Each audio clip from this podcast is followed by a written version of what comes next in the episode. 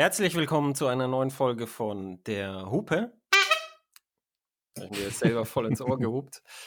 Ähm, und mit einem besonderen Gruß an äh, meine besonderen Freunde, die Pendler, die viele freundliche Kommentare hinterlassen haben und die uns bestärkt haben, dass die Länge schon ungefähr passt fürs Pendeln oder auch fürs Zuhause ähm, hören. Ähm, wir haben auch die Frage gehört nach den Firmenwagen als Thema und Firmenzulassung und das Ganze, was sollte man da kaufen. Äh, gutes Thema, werden wir irgendwann aufgreifen. So, diesmal äh, wissen der Sebastian und ich, was wir, äh, was wir gegenseitig gerade gefahren sind, weil wir waren gemeinsam unterwegs. Ja. Und ähm, ich frage dich trotzdem der Form halber, was bist du denn gefahren?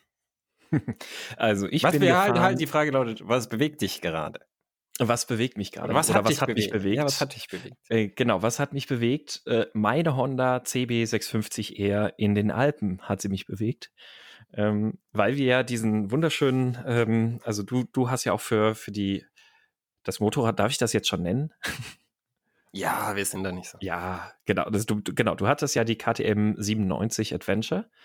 Ähm, und wir haben ja, äh, du hast da für, für die einen Test gemacht und ähm, ich bin dann die Honda auch mal so quasi im Alpentest gefahren, um da dann demnächst auch mal das Ganze zu verworten. Und ich bin sehr, sehr, sehr glücklich gewesen mit meiner Kaufentscheidung, insbesondere als wir dann unterwegs waren. Auf der Hin- und Rückfahrt hat mir mein Hintern sehr, sehr gut wehgetan. Also wirklich sehr.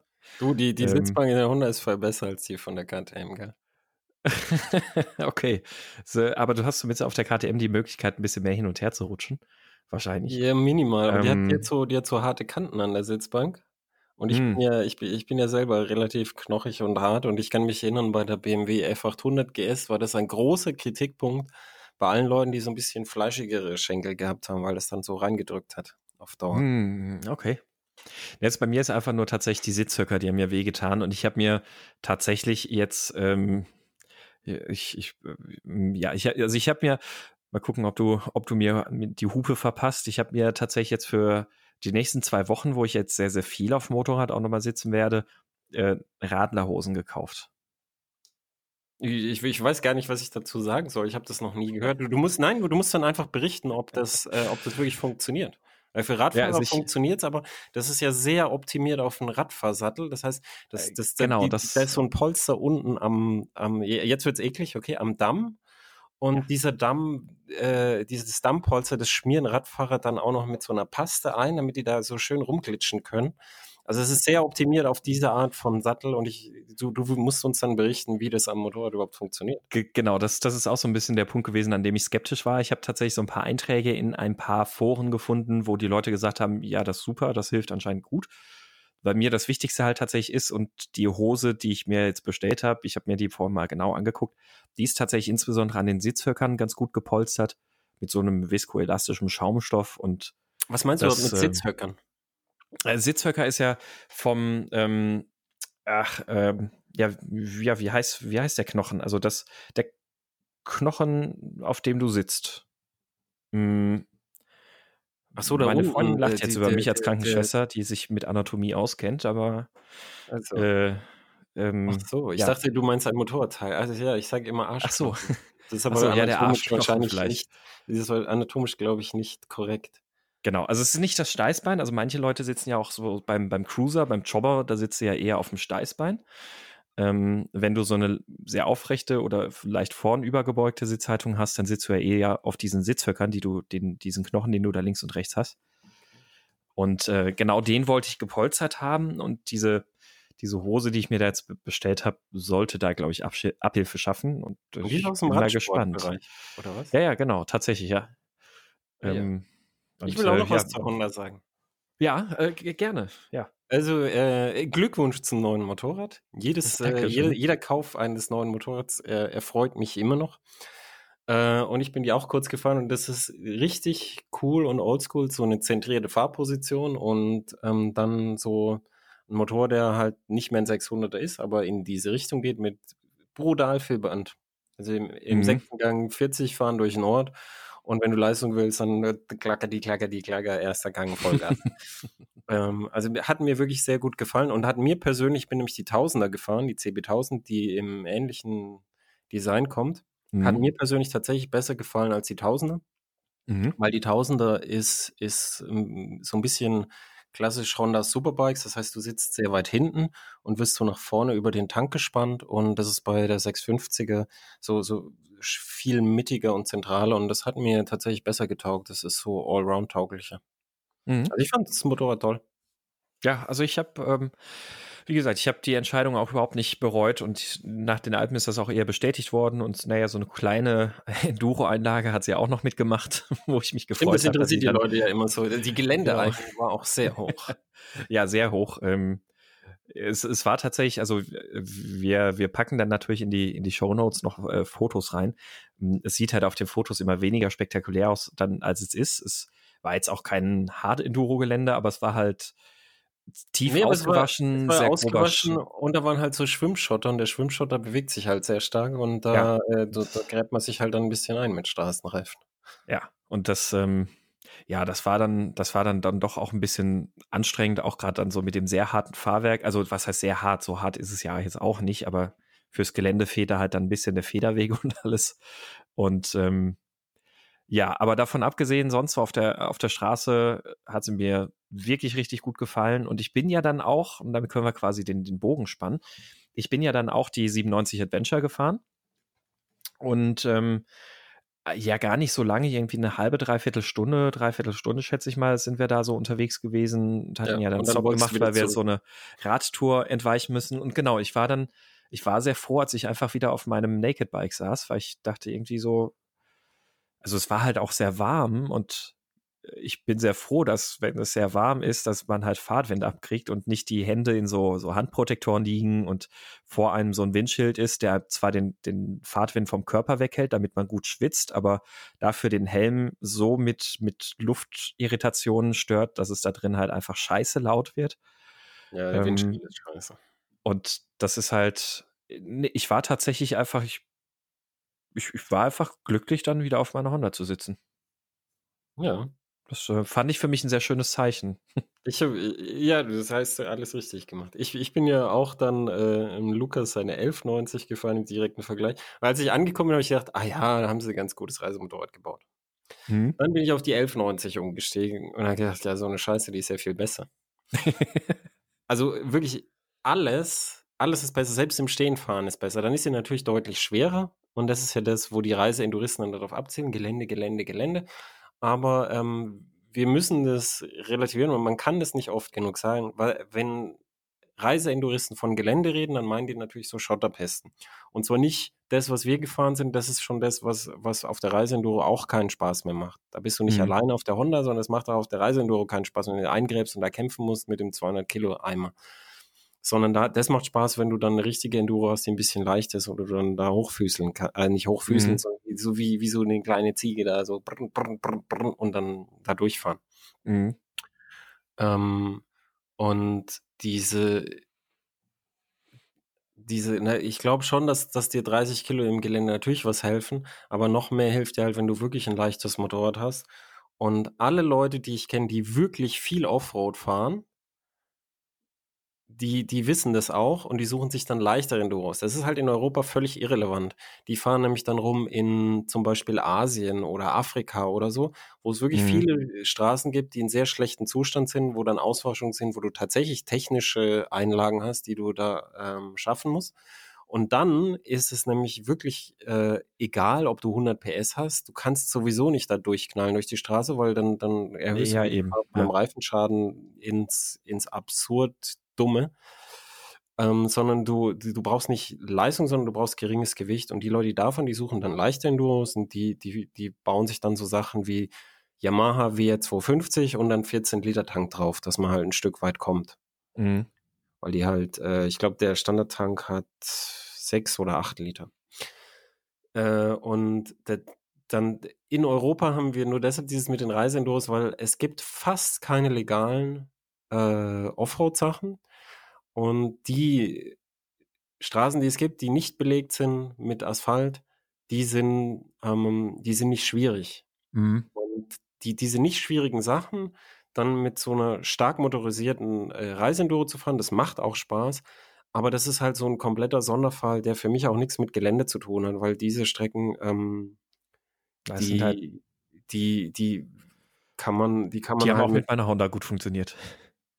Ja, die, ja, das weißt du ja nicht, die, weil du weil es nicht gefahren ich, ich wollte ja so eine Strecke finden, dann, da, um dir das zu zeigen, und dann haben wir halt diese extrem ausgewaschene Strecke gefunden. Ja, wobei das, das- Stück das- bis dahin war ja so, war ja so Semi-Schotter-Autobahn. So Genau, bis, wie- bis so dahin wie- war es so ja noch sehr, Bevor die großen Auswaschungen gekommen sind, unten das Stück. So. genau. Ja. Das ist das, was, was Leuten dann Spaß macht auf ihrer Reise Enduro. Und das und- geht halt auch gut mit dem. Genau, und da, da ist es halt dann, da ist es ein relativ wurscht. Weißt du, da, da hat auch, ich habe auch nicht gesehen, dass der Lukas da Probleme mit 30 Kilo mehr hatte, weil da rollst du halt einfach schön durch. Mhm. Ja, Und da, da, da, ist, da ist halt so immer mein Problem, wenn Leute in den Foren sich jetzt einen abwichsen auf, auf Ach, äh, scheiße, ich habe meinen Hub heute nicht da. Ich müsste jetzt hupen. Wegen Abwichsen, meinst du? Ja.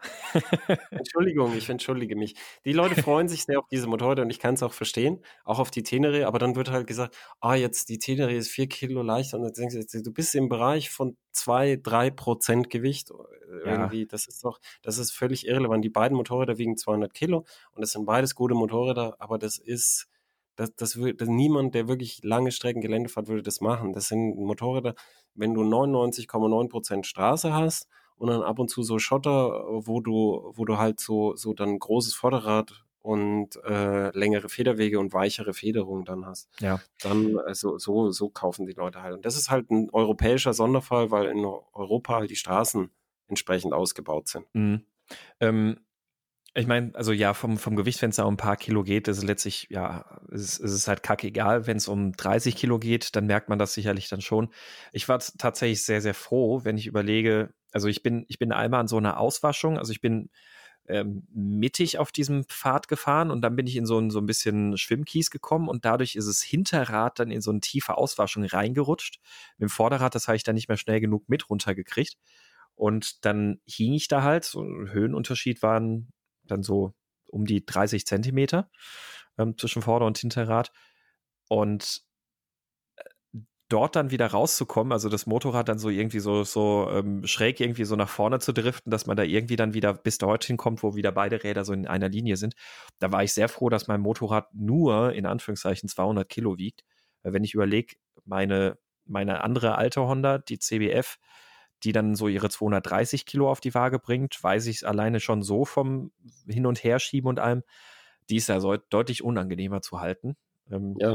Meine Aber Honda du- du jetzt hast- die neue, ich war, ich, ich, ich war tatsächlich so dreimal kurz davor, die hinzuwerfen und ich konnte die Ja, gerade noch so halten und das, Du, äh, du, du, hast, du hast halt gemerkt, dass es halt anstrengend ist. Ja. Und das habe ich auf der, das habe ich auf der KTM auch gemerkt und das hat der Lukas auf der 1190 auch gemerkt. Und ich habe dich, euch beide ja danach angesprochen. Meine, meine Theorie ist, weil, weil, weil dann die Nerven so ein bisschen blank lagen. Meine Theorie ist, weil ich das schon oft erlebt habe, ist, Geländefahren ist motorisch und nervlich, vor allem wenn man es selten macht, so anstrengend, mhm.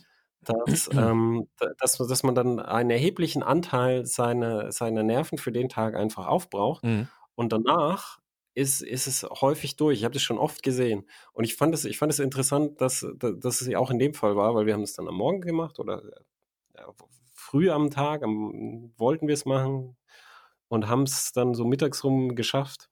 Und dann nachmittags war halt dann, war halt dann, war es halt dann durch. Und Ja. die, die Nerven, die Lunden wurden dann, dann kurz. Und da, da merkt man halt, dass es halt sehr, dass es halt sehr anstrengend ist.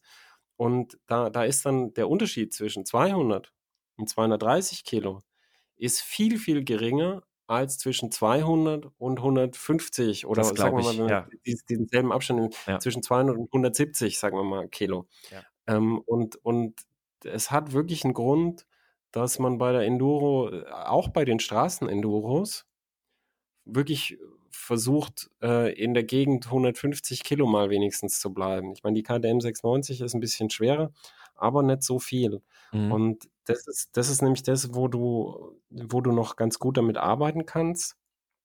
Und darüber wird es echt einfach anstrengend. Ja. Das ist nicht so, dass es nicht geht. Und das ist nicht so, du siehst ja immer die, die Profis auf, auf den Bildern, wie die da durchheizen. Natürlich geht das alles. Aber auch der Profi strengt sich deutlich, deutlich mehr an, wenn er einen schweren Eimer hat. Das, das, das ist ja klar, als wenn er irgendwie was Leichtes hat. Mhm. Ich war mal auf einer Enduro-Präsentation, KTM 450, äh, wie heißt die Enduro bei KTM? EXC, glaube ich. 450 EXC, ja. Ähm, und der Guide ist, äh, weil nicht genug Motorräder da waren, ist auf einer 99 Adventure mitgefahren. Und der konnte halt gut fahren. Mhm. Und der liebt seine 99 Adventure. und der hat damit aber echt gekämpft teilweise. Wir sind eine Steilauffahrt hochgefahren und dann haben die, die, die, die, die äh, Anfänger und Seltengeländefahrer, so wie ich auch, da hast du halt zwei, dreimal ähm, gebraucht, bis du den Steilhang da hochgekommen bist auf der 450er. Also so lose Erde, Steilhang. Und dann musstest du halt so einen Weg suchen, wo du so ein bisschen Grip am Hinterrad gefunden hast, dass du da hochfahren konntest. Und er hat, äh, er hat irgendwie fünf oder sechs Mal versucht und irgendwann hat er den Schweineeimer da hochgekriegt.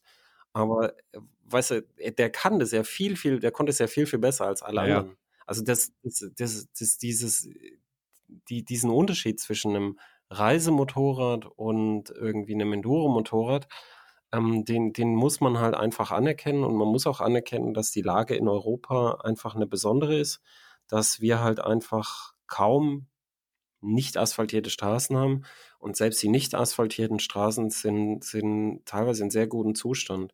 Die Straße, wo wir gefahren sind, die war halt vom Winter ausgewaschen und nicht repariert. Ähm, die ligurische Grenzkampfstraße, die früher als sch- schwierig teilweise galt, auch wegen Auswaschung, ist mittlerweile völlig Banane. Die kannst du mit einem Supersportler fahren, weil die jetzt so gepflegt wird Mhm. und dann ist der Belag topfeben und, äh, und das lassen sie sich jetzt bezahlen, nämlich da ist jetzt Maut drauf, so wie ich es äh, jetzt verstanden Ja. habe. Und wir sind damals gefahren, als sie gerade frisch gemacht haben. Das ist wirklich komplett, das kannst du mit, äh, mit dem Roller fahren und das haben auch viele Italiener gemacht, die sind ja mit der Vespa lang. Der Roller hat ja so ganz kleine Räder, wo du bei, bei grobem Geröll und so und, und Steinkanten und so, wo du ja da dann Probleme mit den kleinen Rädern kriegst.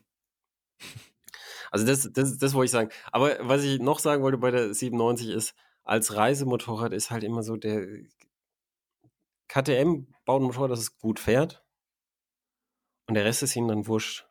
Also die Benzinuhr ist komplett, der Brite sagt, worse than useless. Du, guckst und wie bei BMW zeigt die erst auf der Hälfte an und dann soll sie dir halt helfen, mit der Hälfte vom Tank zu planen, weil vorher brauchst du es nicht so dringend und es funktioniert gar nicht. Also dann, dann geht die, die, der erste Balken von unter der Hälfte geht dann weg und dann denkst du dir, ah ja, jetzt ein bisschen äh, mehr als die Hälfte verbraucht. Dann stellst du es auf den Seitenständer, dann geht die Reservewarnung an. Dann fährst du weiter, dann geht sie wieder aus, dann geht sie wieder an, du weißt ja nicht und so. Und du denkst, aber ich müsste noch, und dann, dann fängst du an zu rechnen, dass, dass ja, ich habe doch noch im Tank. Und dann denkst du, hat KTM vielleicht die Tankangabe von 20 Litern falsch gemacht und so.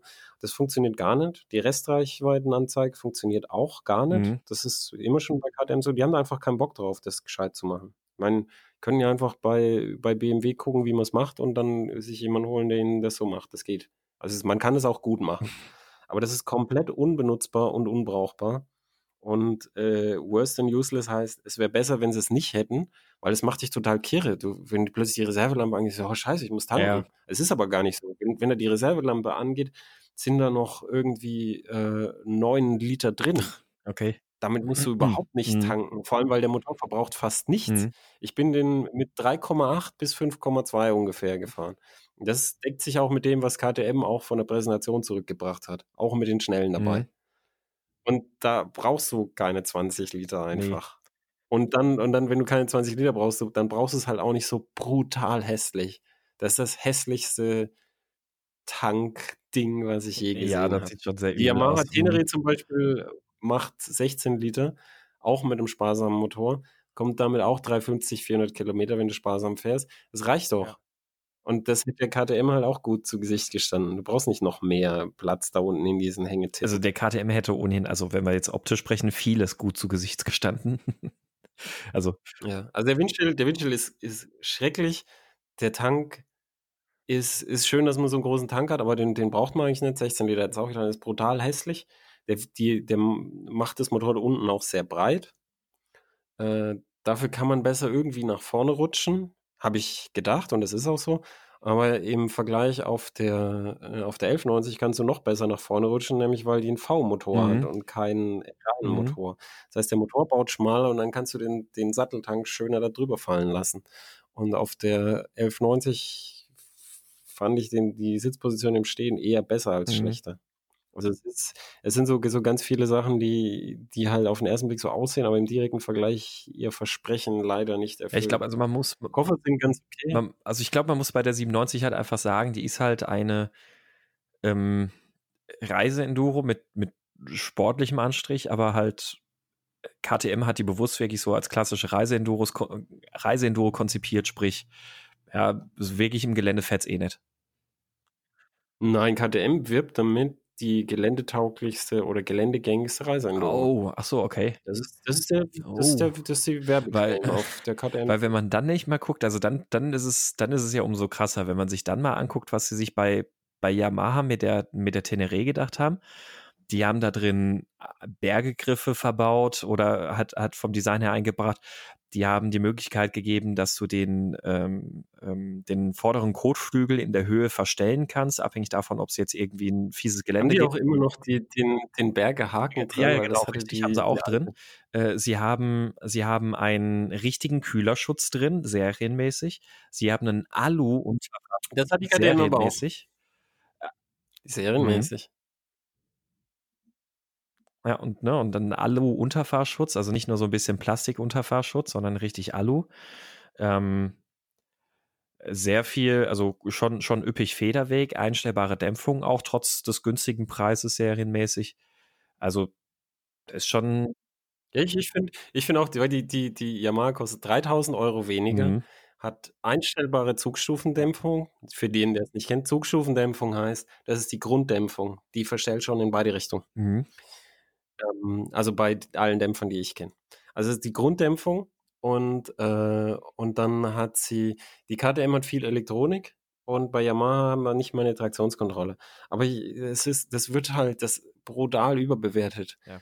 Du brauchst auf dem Schotterweg keine Traktionskontrolle. Das, das, das ist ganz witzig, so, das ist immer so aufreißt oder, ah ja, jetzt, jetzt, jetzt geht's nicht weiter, aber da würdest du schon vorher einfach den Gasgriff schon selber zumachen. Mhm. Und, äh, und dann kann man einfach das ABS abschalten. Das ist, das ist zwar so, dass es auch auf, ähm, auf den Schotterpisten funktioniert. Wenn du sagst, ah, es ist jetzt zu lose der Grund und ich möchte hinten blockieren, dann kannst du auch abschalten.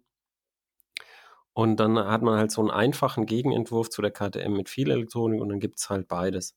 Aber äh, ich, ich rate jedem, der sich für die KTM interessiert, geh zum Händler und guck, was, und guck vorher, was dir wirklich wichtig ist irgendwie, wenn du von BMW kommst und gewohnt bist, dass dir der Bordcomputer hilfreiche Sachen sagt, zum Beispiel, wirst du das bei KTM nicht kriegen einfach. Das, das musst du halt wissen. Und dann, und dann, dann ist es zum Beispiel halt auch, wenn, wenn du, wenn du, wenn du halt immer anhalten willst, das machen BMW-Fahrer nichts aus. Also anhalten und dann so, so Knöpfe drücken, jetzt stimme ich, jetzt kommt ein Feldweg, jetzt stimme ich das ABS auf die Traktionskontrolle ab und so. Ähm, das das, das machen viele Leute gerne, sie, sie haben es ja auch bezahlt. Aber wenn du auf der Yamaha einfach, da kommt ein Feldweg und da blocker ich jetzt durch, so, das so, so finde ich ganz gut, vor allem, weil es ist günstiger und alles, was nicht da ist, muss nicht gewartet werden. Mhm. Ja. Ja, es ist, ist tatsächlich. Also es ist, es ist, es ist, also ich finde den, den Ansatz von Yamaha ganz sympathisch. Ich bin sie selber noch nicht gefahren, aber viele Kollegen sind es auf der Präsentation gefahren. Und ich glaube, das ist auch eine tolle Reiseenduro. Ich glaube, wenn ich eine Reiseenduro nicht mag, das habe ich auch in meinen Test geschrieben, dann verkauft. der noch nicht veröffentlicht ist. Nein, dann, dann sollten das, diese Reiseenduro-Fans sollten das als, äh, als Wertmarke äh, quasi nehmen. Wenn mir das nicht gefällt, ist das das, was ihr wollt. So, das ist ganz sicher so. Das heißt, die, sowohl die 97 als auch die Tenere sind, sind so gut, wie ihr euch das vorstellt. Ihr müsst euch nur überlegen, ob ihr, ähm, ob ihr so Elektronik wollt, viel bei KTM und mehr dafür bezahlen wollt, oder ob ihr bei Yamaha einfach das einfache Konzept haben wollt und das für viele Fernreisenden eigentlich das bessere Konzept, wenn es einfacher gehalten ja. ist. Und dann, dann eben wiegen tun die praktisch das Gleiche. Wenn du in beide dieselbe Menge Sprit reintust, kommen die fast aufs Gleiche raus. Das ist, mhm. gibt sich fast nichts. Mhm. Ja. Also ich glaube auch, also es ist, also ich persönlich bin tatsächlich mega gespannt auf die Tenere 700. Also ich finde, sie sieht halt auch cool aus. Sie hat halt, sie, sie geht halt tatsächlich auch ein bisschen von den ganzen Reiseenduros weg, weil Stimmt, sie sie schon hübscher. eher, die sieht halt echt einfach ein bisschen so Rallye-artig aus. Ne? Sie sieht halt aus wie so ein Dakar-Motorrad irgendwie. Okay, wir, wir machen es so, wir, wir, wir fragen eine zum Test an, okay? Ja, dann, äh, dann sollte man die auf jeden Fall aber beide fahren. Das ist ähm, irgendwo, wo auch immer. Ähm, aber ja, ich finde die, find die super, super spannend. Und äh, tatsächlich, um, um das Thema noch äh, quasi abzuschließen, also seit, seit unserer Ausfahrt da steht bei mir so eine WR 250 irgendwie ganz oben auf der äh, To-Do-Liste, mir so ein Ding irgendwie in den nächsten Monaten mal zu besorgen und dann, dann hier ein bisschen durch die Eifel zu, zu prügeln. Das ist ein guter Plan. Ja, ich glaube auch.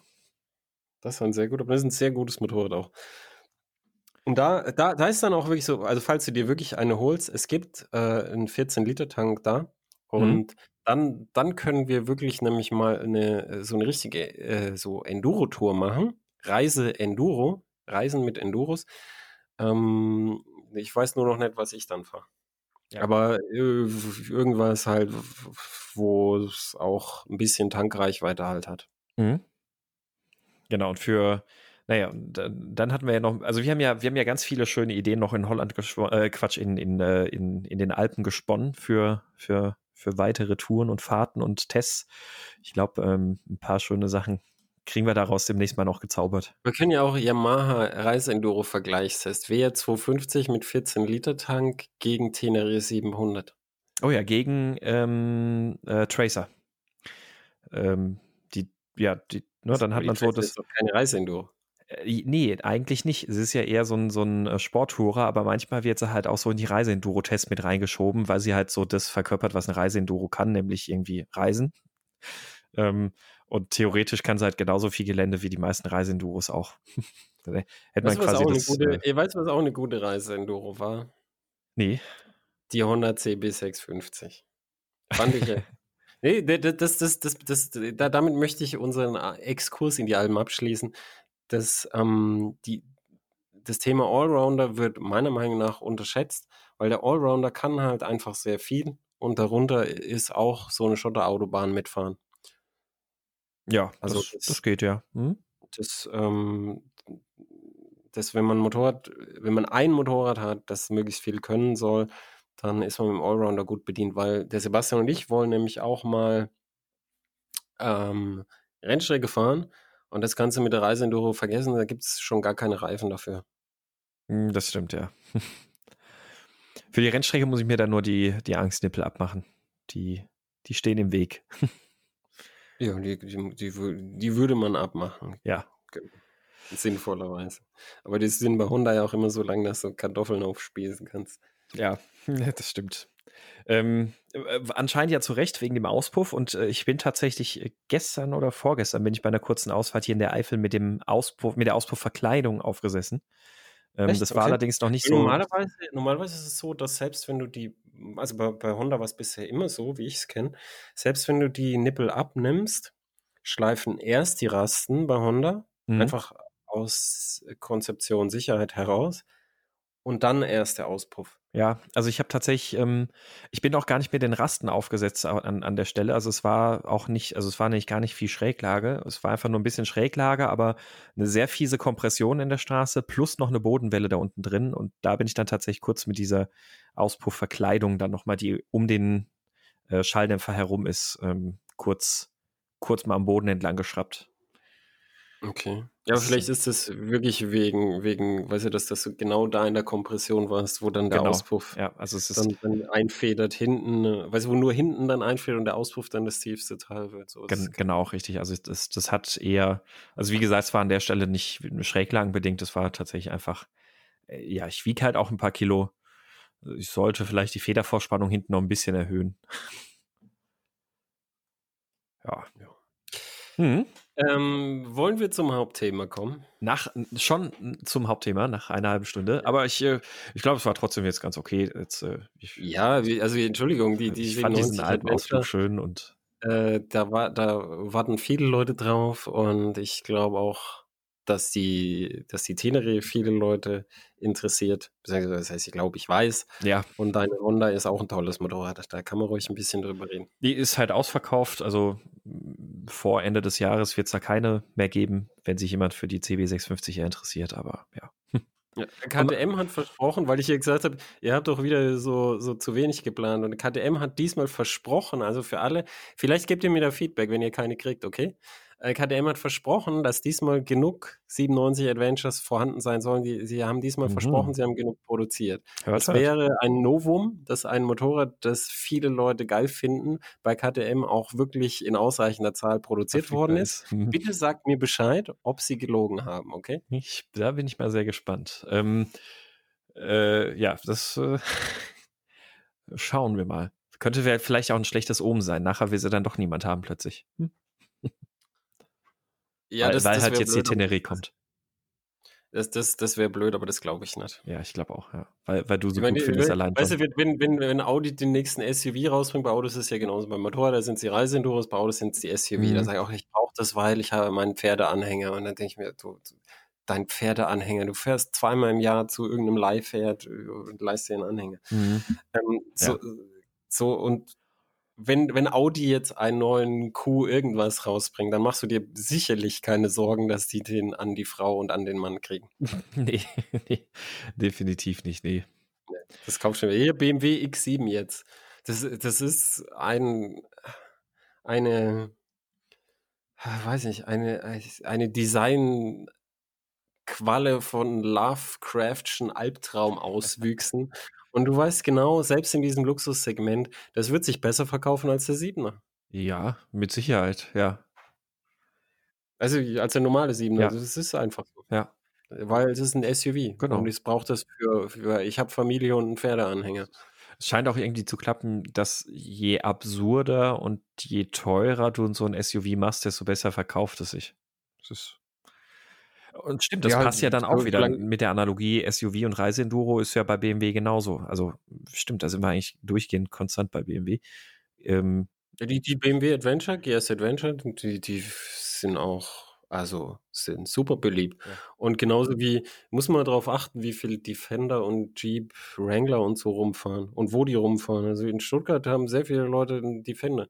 Die lieben ihre Defender und dann fahren sie 100 auf der Autobahn, weil sonst wird es sehr laut und so. Mhm. Aber es, es gibt kein, kein wirkliches Revier in Europa, wo du diese Autos wirklich da brauchen könntest. Und dann fahren sie ab und zu halt in Urlaub, wo sie mal so, so, so halt ein paar Schotterpisten fahren mhm. können und dann ihr Dachzelt verwenden können. Das ist einfach so. Die, die, den Leuten macht es halt Spaß und dass es nicht sinnvoll ist, hat noch niemanden in der Geschichte der Menschheit aufgehalten. Ja. Das ist, ist, halt einfach so. Und genauso wird die 97 Adventure sich verkaufen wie geschnittene ja, bevor ich wieder die, die Hupe kriege, wie geschnittenes Brot. Ich sage immer geschnittene Titten und ich soll das nicht sagen. Ach, das darfst du gerne sagen. ja, ja. Ja, ich, will, äh, ja, ich, ich, ich, ich, möchte an meiner Sprache arbeiten, weil ich will ja den Podcast dem, äh, dem Martin andrehen, dass der auf Reise läuft. Okay. Mhm. Äh, der, der, hat ja schon gesagt, also mit Triumph äh, mit Schwanzlutschen vergleichen, das ist nicht gut. Aber da habe ich gesagt, ja, ich will das ja kuratieren für dich. Ich nehme diese Sachen dann vorher raus, und, aber ich will ja möglichst wenig Sachen rausnehmen. Ja, das, äh, also ich verstehe auch nicht, wo da die Problematik ist bei diesem Vergleich. Ich, fand, ich, fand mein, ich fand meine Analogie sehr treffend. Ja, ähm, ja ähm, Hauptthema. Wir, wir wollten ja schon seit längerem mal über das Thema autonomes Fahren sprechen und vor allem so den Stand des autonomen Fahren, weil es gibt ja immer wieder so ganz verheißungsvolle ähm, Ankündigungen und dann wird immer gesagt, mhm. das ist ja, ach, das ist so gut wie fertig und dann heißt es, mhm. dann, dann kommt der, der Herr Musk daher und dann sagt er auch wieder, 2020 haben wir eine Flotte von 1 Million Roboter-Taxis was dann natürlich, ähm, also autonom fahrende Teslas, was dann sofort eine riesen Schlagzeile loslöst, damit er dann halt ein paar Wochen später sagen kann, ja, ja, ich meinte damit eigentlich, dann haben wir eine Million Teslas, die potenziell autonom fahren könnten und äh, ja. Wusstest du, dass äh, Audi serienmäßig seit 2017 anbietet, äh, vollautonom Autobahnfahren? Ja, äh, mit dem A A7 kam das, glaube ich, oder? Oder A A8? Äh, das war mit dem 9.8 damals. Da, Genau. da kennt- war in der Ankündigung auch ab 2017, das war 2016 oder 2015, ab 2017 vollautonom Autobahn fahren. Da warten wir bis Und heute dann drauf. wieder Ruder, Ruder, Ruder. Ach, ja, Ruder, Ruder, Ruder. Ich habe mir zwischenzeitlich die Hardware angeguckt, die, die ein Thema dieses Beitrags sein muss. Mhm. Ähm, da sind verschiedene Chips integriert auf so einer Platine. Das hat auch eine Firma gemacht, die es ganz schlau gemacht hat, damit man halt so die teuren Chips so rauslöten kann und die Platine trotzdem läuft, damit man das runterskalieren kann auf einen kleinen Q1, falls es den gibt. Ich weiß es gar nicht. Gibt es einen Q1 mittlerweile? Ähm, Q2. Q2 gibt's, oder? ist nicht umgekehrt, es gibt einen Q1, aber keinen Q2. Ha. Ja, Es gibt- gibt's mit der, Es ich wollte, es ich wollte daraus, Audi ist bei mir. Es gibt, genau, es gibt einen Q2, genau, richtig, der Q2. Also es gibt einen kleinen Q und da darf das natürlich nicht, das Kessel nicht dasselbe kosten wie im A8. Auf jeden Fall die Rechenleistung, da ist ein Prozessor drin von äh, Infineon, glaube ich, und äh, der hat, wenn er den Sicherheitsanforderungen des Automobils entsprechen soll, also mehrere Kerne laufen in Lockstepping und so, um die Sicherheit zu erhöhen, also redundante Berechnung, Mhm. äh, dann hat er die Rechenleistung von von einem damaligen, sagen wir mal so, Smartphone, also nicht besonders viel. Mhm. Und Mhm. da und auf diesem Chip wollten sie halt implementieren auch, äh, auch die autonomen Fahrfunktionen. Und das, das wird halt so nicht funktionieren. Ähm, die, ha- hatten die nicht eine Nvidia-Plattform da mit drin? ja, da ist auch ein Nvidia äh, drin und zwar der, ähm, der, ah, wie heißt er? Weil ich habe ich hab zwei davon. Ich habe einen in meinem äh, Nvidia Shield TV und einen in meinem Google Sind, sind, sind das nicht Pixel diese. CUDA-Dinger? Nee. Nee, Kuda ist, ist Stimmt, nochmal was ja. anderes. Nee, ähm, mir entfällt der Name. Ich muss ihn, ich muss ihn kurz googeln. Wie heißt der scheiß Chip? Tegra X1. Jetzt. Mm, der Tegra. Ja, ja, ja, ja, genau. Das Ding war Also ein der so. X, Mhm. der Tegra X1 ähm, ist, äh, ist der Nachfolger von dem ersten Tegra, von dem wir auch zwei im Haus haben. Und äh, das ist ein toller Chip. Und da will ich gar nichts dagegen sagen, aber der ist nicht mal dafür da, auch nur irgendwie äh, da, dass, dass er diese Sachen macht, sondern den verwendet Audi für, ähm, für Sensorintegration und Bildvorverarbeitung. Mhm. Da, kann man jetzt argumentieren, dass da auch schon so, so KI ist, aber ähm, die eigentliche KI in, in Anführungszeichen Vor Bildvorverarbeitung, also eine Bildvorverarbeitung mit künstlichen neuronalen Netzen, findet auch nicht auf diesem Chip Mhm. statt, sondern die findet im, im Mobileye-Chip statt, der auch noch damit drauf ist, äh, der, ähm, von, der die Daten von der Kamera aufbereitet. Ja. Oder von, von den, von den Stereokameras. Und äh, der Nvidia-Chip, der, der hat gar, da gar nicht so viel zu tun. Der macht so schön Anzeige ähm, auf dem Infotainment-System und dann äh, Sensorintegration, aber der ist, der ist da, der überarbeitet sich da nicht auf der Platine. Mhm. Der ist halt mit drauf und dann hat man Nvidia als Partner mit drauf. Aber das ist nicht der Chip, der diese Berechnungen machen Ja. soll. Der ist nicht dafür Okay, vorgesehen ja. bei Audi. Aus verschiedenen Gründen ist ja auch egal. Auf jeden Fall, die Rechenleistung, die da drauf ist, für, für, für so Entscheidungsfindung und Mustererkennung ist zu gering. Mhm. Und ähm, wahrscheinlich hat es auch Audi mittlerweile gemerkt, dass die reale Welt doch ein bisschen komplexer ist, als, als man sie so von einem, von einem Prozessor auf Smartphone-Leistung halt da irgendwie berechnen lassen kann. Also die, die wirklichen Autoplattformen von Nvidia, ähm, die haben viel, viel, viel mehr Rechenleistung und die sind auch stark optimiert auf diese kleinen, äh, auf diese kleinen Einheiten, mit denen du Tensoren berechnen Mhm. kannst. Also es ist so, so, was früher die Shader waren auf der Grafikkarte, sind, sind halt jetzt die, diese kleinen äh, Grafikkerne, die, die dann hochparallel Tensoren berechnen können, wie du es halt für künstliche neuronale Netze brauchst. Dann hast, kannst du halt irgendwie einen großen Teil von deinem neuronalen Netzwerk einfach parallel berechnen, weil sich das so gut parallelisieren lässt und dann kriegst du auch einen entsprechenden äh, Durchsatz Mhm. raus. Aber das sind komplett andere Maschinen und ähm, die sind bei Audi nicht verbaut. Ähm, die im Tesla Model S hat Tesla bei Nvidia einen Vorgänger von diesem Chip, von dem heutigen System gekauft. Und der macht da auch den Autopilot, aber der macht auch alles andere. Mhm. Äh, und den hat Tesla damals gekauft und ich fand es die richtige Entscheidung, damit man Leistungsreserven hat, damit man später Software verkaufen kann. Und das machen sie ja. Die kommen immer so neue Updates und dann kann das Auto mehr. Ja. Und also zum, zum Beispiel auch Tesla macht ja Regensensor. Regensensor kostet ja, ja. Geld. Deshalb hat Tesla keinen Regensensor und dann haben sie halt Regensensor über die Kamera mhm. gemacht. So zum Beispiel. Das haben sie dann halt irgendwann ausgerollt als Software, solche mhm. Sachen. Also beim, beim Model 3, das, das ich regelmäßig fahre, da ist jetzt zum Beispiel auch ein äh, Fernlichtassistent per Software-Update gekommen. Ähm, funktioniert total beschissen, aber ja, Fernlichtassistent per Software gekommen. Uh, toll. Ja. Aber es ist, es ist halt so, so, so, dazu musst du halt den Spielraum haben. Und das finde ich auch ganz gut. Das haben andere Autohersteller jetzt auch beim Infotainment begriffen, dass man Rechenleistung halt haben sollte. Hier äh, Mercedes im MBUX hat auch äh, einen Nvidia-Chipsatz. Da verraten sie nicht genau, welchen, welcher das ist. Sie, sie nennen den Chipsatz Parker. Äh, den gibt es offiziell nicht bei Nvidia. Mhm. Also sie heißt irgendwie Peter und Pa. Ich habe es vergessen. Auf jeden Fall, es ist nicht was, was, was man offiziell findet. Man, man, man kann daraus Schlüsse ziehen, welches wahrscheinlich ist, aber halt viel Rechenleistung und, äh, und damit man später Software nachrüsten kann. Und die Einheit ist auch wirklich schnell, ist hochauflösend, hat geringe Latenzen, ist mhm. so. Ähm, und trotzdem, auch bei Mercedes ist das Niveau von, von selberfahren halt nicht besonders hoch. Ja.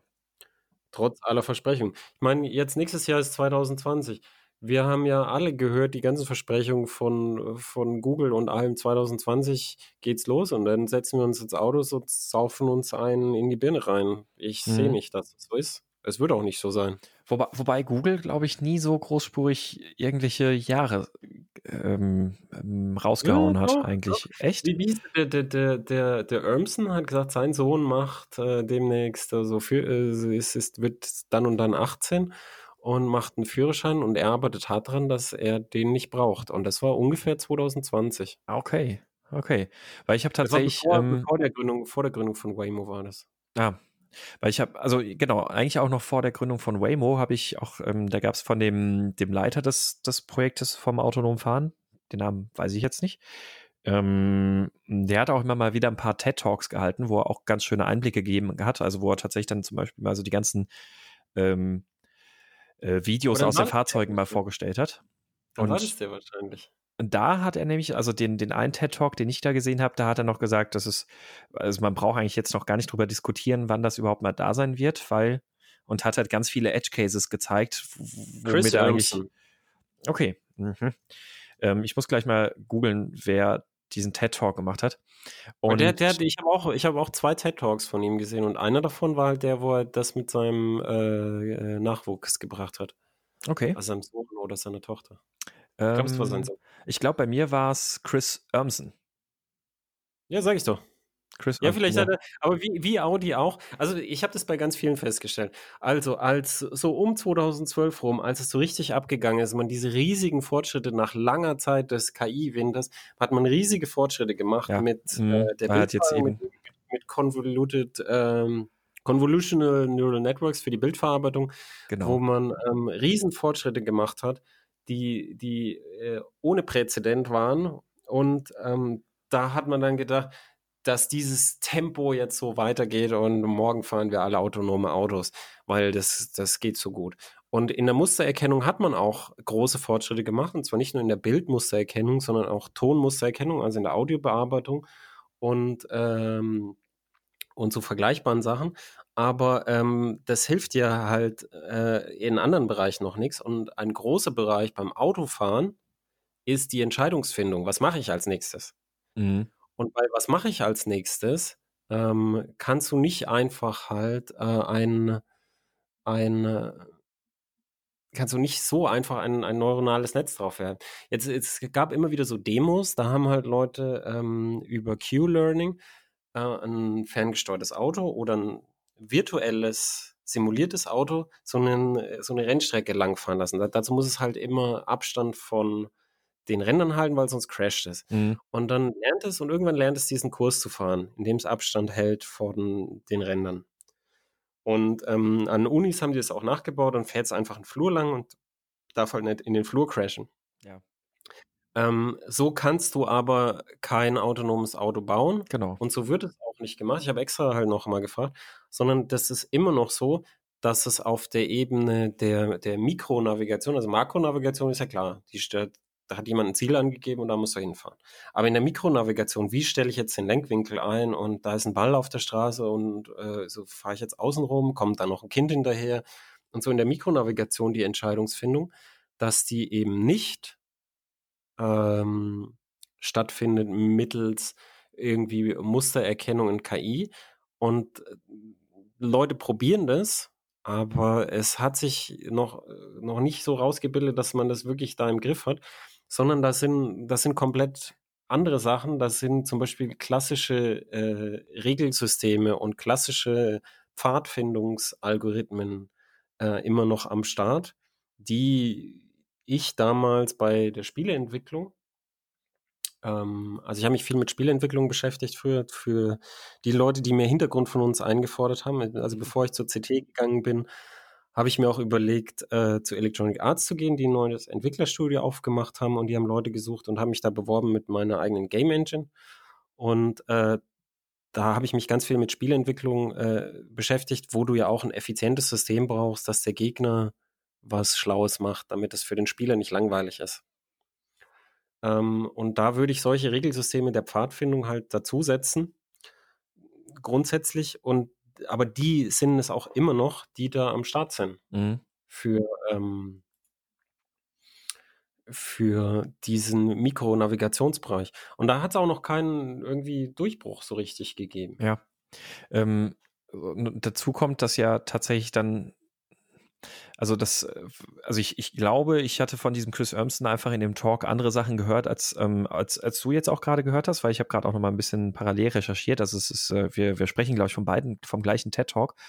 Aber er hat da einen ja. sehr schönen, äh, schönen Satz da drin gesagt. Und zwar war das ähm, sinngemäß, wenn du fliegen willst, kannst du noch so lange üben zu springen, du wirst durchs Springen nicht zum Fliegen kommen. Und äh, was er damit halt sagen wollte, war, es ist völlig egal, also weil, weil es ja lange Zeit dann auch immer diese Diskussion gab, ja, ja, aber guck doch mal, wo unsere Assistenzsysteme schon stehen, da ist das autonome Fahren ja quasi nur noch, da, da schnippst du einmal und dann fährst du autonom. Und ähm, was er damit halt eben ausdrücken wollte, war ja genau das. Assistenzsysteme und Co. sind halt alles Sachen, die in einem sehr klaren Bereich funktionieren, in einem klar abgesteckten Bereich und regelbasierte Arbeiten. Und regelbasiertes Arbeiten und ähm, solche einfachen Pfadfindungsalgorithmen und sowas alles funktionieren halt einfach überhaupt nicht, wenn du hochkomplexe Umgebungen hast und da drin selbstständig Entscheidungen treffen musst, wo du ja, wo ja sehr viel so ähm, ähm, äh, vorhersehen beziehungsweise vor, voreinschätzen, also predictive, ähm, ähm wie, wie nennt sich im, im KI-Bereich? Ähm, ja, wenn, wenn du halt eben. Nee, nee, das heißt, das heißt noch Vorhersagen. Genau, also, also wenn, wenn, du, wenn du solche Vorhersagen treffen musst, was ja im, also im Straßenverkehr tatsächlich, tatsächlich die Realität ist. Ne? Also rechts läuft ein Fußgänger entlang und ich gucke mir diesen Fußgänger üblicherweise als Mensch an und kann durch seine Gestik und sein Verhalten und alles darauf schließen, der wird jetzt wahrscheinlich nicht drauf losrennen, sondern es sieht so aus, als ob diese Person stehen bleibt. Und allein solche also Sachen sind man, schon. Man unterschätzt, man unterschätzt auch den Menschen. Also der, der, der Mensch ist halt, äh, hat sich entwickelt äh, in, in einer Umgebung, wo er halt sehr viel einschätzen muss. Mhm. Als wir zusammen ein Stück Autobahn gefahren sind, ja, ich, äh, habe ich dich beobachtet und gesagt, okay, drei, zwei, eins, jetzt setzt du einen Blink und habe meinen Blinker gleichzeitig mhm. gesetzt. Einfach um zu gucken, ob ich, ob ich deinen die, die, die Information, die ich, die ich nur aus, aus der Bewegung von dir und dem Motorrad auf der Straße habe, so richtig einschätze. Und das, das hat man häufig im Auto. Du denkst dir, der da, der fährt jetzt gleich genau, raus. So, und dann fährt er raus. Weil, weil man halt schon, so und so. weil man halt schon sieht, dass er vielleicht so, also allein aus dem gesamten Umfeld, aha, er ist jetzt kurz vor einem LKW und es gibt eine gewisse Lücke, einen gewissen Abstand, ähm, plus die Person geht vielleicht gerade schon oder kommt gerade schon so ein bisschen Richtung Mittellinie und sowas alles. Das ist genau das, was du sagst, wo man dann die, einfach. Die, die, Automarke, der Autotyp, genau. äh, wie, wie bewegt er sich drin, ist er nervös und so. Und das, äh, die, dieser Bereich Kontext ist für künstliche Intelligenz immer noch sehr mhm. schwer, mhm. weil es, es, wird, äh, es wird ganz viel halt direkt aus den Mustern gelesen. Auch besser teilweise, als es der Mensch kann, direkt aus, äh, aus den Daten lesen. Aber Kontext äh, ist halt die Stärke des Menschen. Ähm, und da, da gibt es dann auch noch eins, also die, die Leute haben mittlerweile gefressen, weil sie es echt wie die Stopfleber reingestopft gekriegt haben. Der Mensch macht Fehler. Mhm und die Maschine, äh, wir wollen Maschinen bauen, die weniger machen. Das hat jeder gefressen, weil wir es so reingestopft gekriegt haben.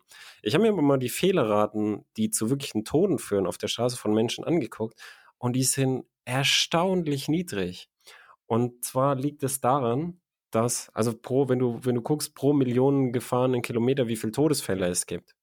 Das ist echt erstaunlich niedrig. Und es hat auch noch keiner von den äh, automatischen ähm, Fahren belegt, dass er es besser kann, weil die einfach auch noch nicht so viele Kilometer gefahren sind, dass das Belegen möglich war. Im Gegenteil hat Uber mal gezeigt, wie man es mhm. nicht macht. Die haben, die haben ein völlig unfertiges, halbfertiges System einfach auf die Straße geschickt, wie die Arschlöcher, die sie sind. Entschuldigung, dafür entschuldige ich mich nee, nicht. Es sind Arschlöcher. da kriegst du auch keine Hupe von mir. Nee. Und ein Mensch ist gestorben aufgrund ihrer Arroganz. Wir machen eine bessere Welt und wenn dann eine Obdachlose stirbt, ist mir doch egal. Also das, das ist eine unfassbare Arroganz, wenn du dir angeguckt hast, was das System alles nicht ja. konnte, das da auf der Straße rumgefahren ist. Das ist eine Frechheit und ich reg mich jetzt schon wieder drüber auf. Das ist eine Unverschämtheit und eine Arroganz und ein Missachten anderer Menschen, die, die ohne Beispiel sind und dass es so nur im Silicon Valley gibt, weil, weil dort eben so eine Kultur halt äh, gefördert mhm. wird. Und jetzt, wo, wo, weil du es vorhin gesagt hast, dass jetzt Volvo sich ausgerechnet mit den Arschlöchern zusammentut. Wenn du Ingenieur bist bei Volvo und jetzt hörst du, oh, mit Uber, dann denkst du, scheiße. Mhm. Weil ja, Volvo will ja irgendwie weniger Verkehrstote. Ja. Vision Zero und so weiter ist ja Volvo immer schon Sicherheitstechnik dabei gewesen. Und jetzt, jetzt musst du mit solchen Leuten zusammenarbeiten. Das wird entweder in Flammen aufgehen, diese Kooperation, oder so ganz still unterm Tisch verschwinden. Und wenn das beides nicht tut, dann passiert das Allerschlimmste, nämlich dann kriegt Volvo Uber-Technik und dann wird es noch ja. schlimmer. Da haben wir übrigens schon wieder die nächste tolle Ankündigung, also von diesen ganzen KI-Ankündigungen und sowas, autonomes Fahren, die es immer wieder gibt. Bis 2021 wollen die zusammen autonom fahrende Autos anbieten. Also in, in 2021. Ja, also ich, bei, bei, der Technik, bei der Technik, die Uber hat, wird es 2021 wieder Volvos geben, die sich aufs Dach legen und Leute überfahren. Das ja. haben wir schon, das gibt es schon, die Technik. Äh, aber ich, ich, Entschuldigung, ich möchte den Gedanken mhm. noch zu Ende führen. Nämlich, ähm, die, die Stärke vom Menschen ist auch gar nicht, keine Fehler zu machen, sondern die Stärke vom Menschen ist, Fehler zu machen und dann robust auf diese Fehler zu mhm. reagieren. Mhm. Das heißt, wenn du einen Fehler machst, ähm, dann, ähm, dann sagst du nicht, oh, jetzt einen Fehler gemacht irgendwie, jetzt, jetzt bin ich halt tot, sondern, oh ja, jetzt muss ich irgendwas zaubern. So. Und das ist halt eine Stärke von organischen Systemen, die halt wichtig ist fürs Überleben und worin der Mensch sehr, sehr, sehr gut ist. Und die, die Teil war der Überlebensstrategie, in der sich der Mensch entwickelt hat, weil da stark wandelnde Umweltbedingungen äh, dafür gesorgt haben, dass der Homo sapiens überhaupt das große Hirn entwickeln konnte. Es kostet ja brutal viel in Sachen Nährstoffe ja. und Zucker. Das, deswegen sind Kinder ja auch so lange nutzlos im Vergleich zu Hundewelpen. Ja, und da, da, das hat sich aber dann gelohnt, als sich die Umweltverhältnisse sehr stark in sehr kurzer Zeit äh, geändert haben, dass du zu Lebzeiten große Anpassungen an dein Verhalten vornehmen musst. Und da hat sich das dann gelohnt, diese großen zu haben. Und ab dann äh, ging es erst äh, los mit den, äh, mit den Homo- äh, Varianten der Primaten, die, die dann auch erst irgendwie Traktion gefunden haben gegenüber den, den anderen Primaten, mit denen wir ja eng verwandt sind. Und diese, dieses Fehlerhandling ist, du bist ja, ja. aus der mhm. Programmierung. Fehlerhandling ist was, wo, wo, wo in der Programmierung komplett vernachlässigt wird und äh, das auch die KI-Systeme nicht richtig können.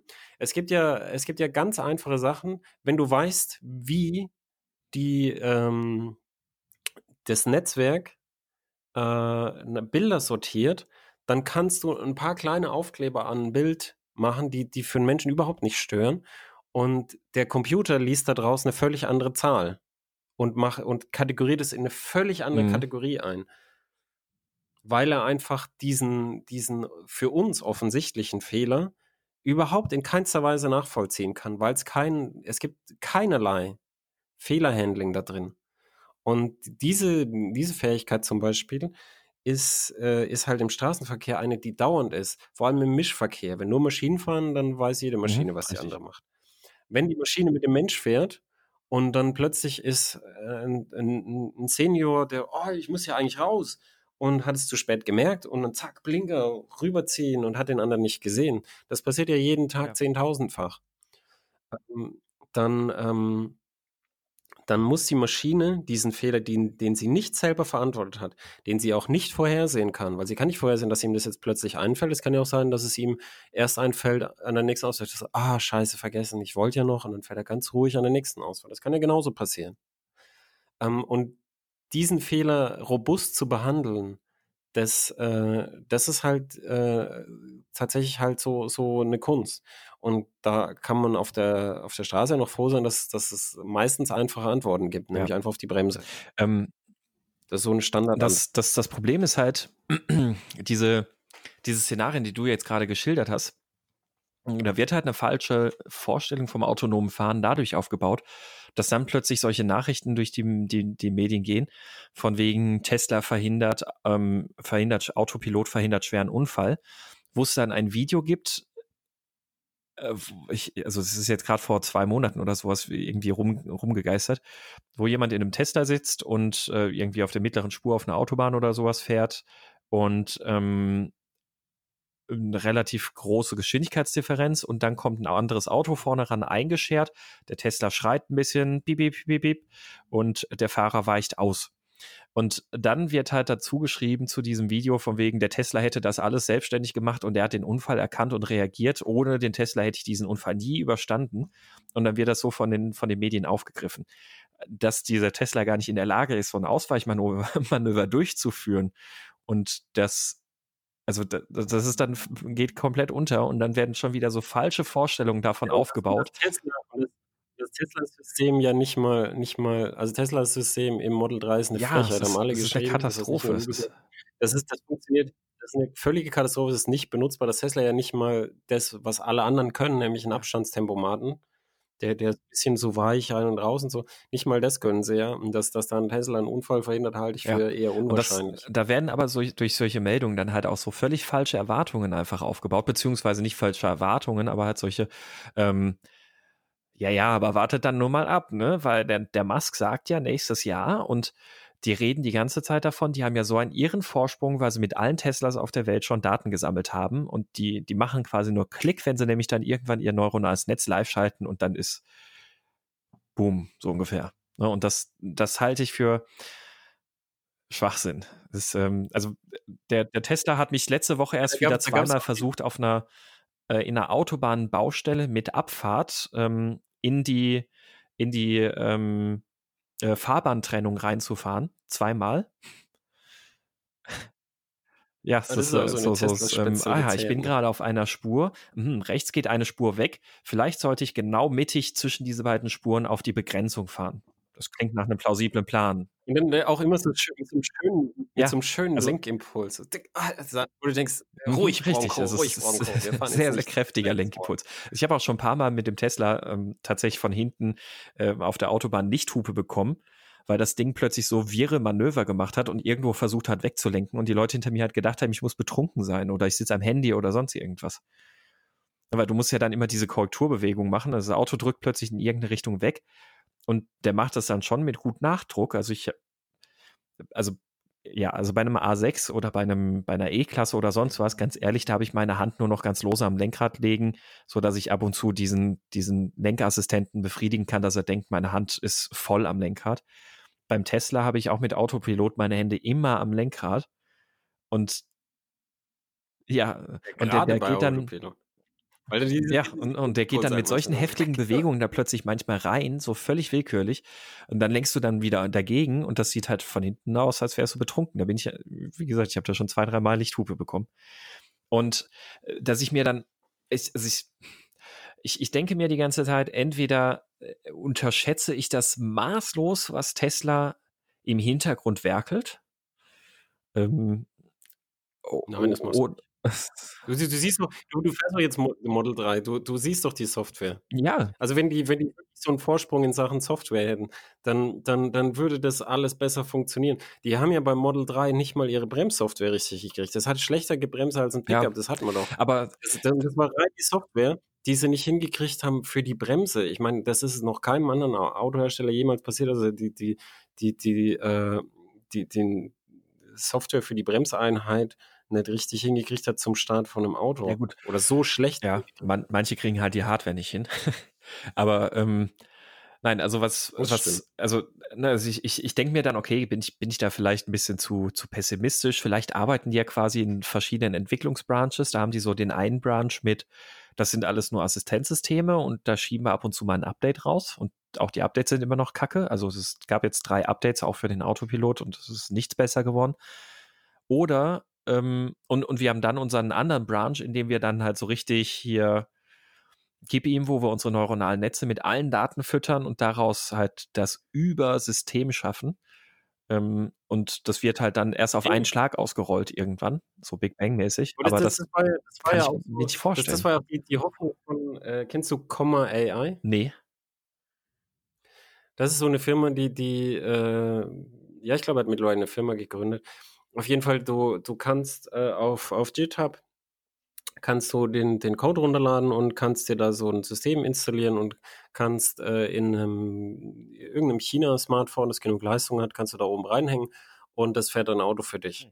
Und da hast du ein System, das keine Ahnung, wie das funktioniert. Wahrscheinlich ungefähr auf Niveau von Tesla, aber nicht auf. Ach, ist das von, von, dem, von, von dem George Hotz, von dem äh, PlayStation-Hacker?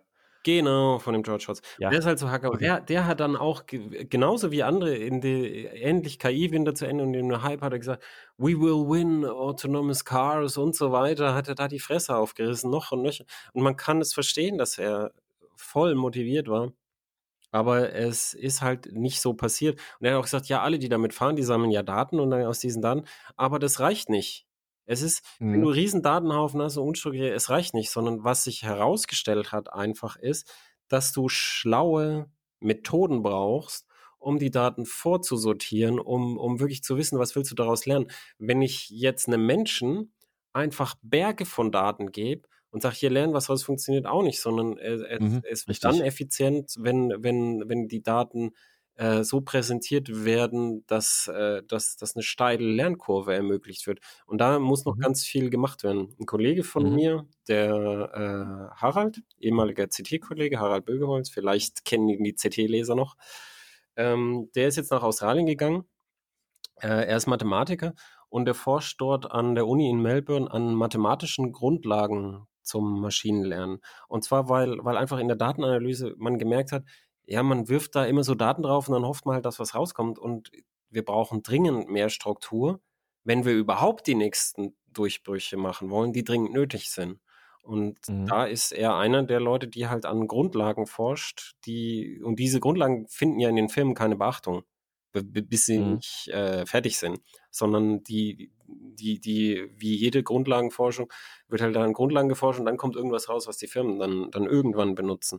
Aber da, da wird sich noch ganz viel tun und muss sich noch ganz viel tun, weil die, die Methodik einfach äh, ist nicht, ist halt nicht ganz so einfach wie wir haben ganz viel Daten und dann lasse ich das lernen und dann wird es voll geil. Und je mehr Daten ich habe, umso geiler wird es, dass das automatisch so ist. Oder automatisch, je größer ich mein Netzwerk mache, je mehr Daten, umso geiler sind meine Ergebnisse.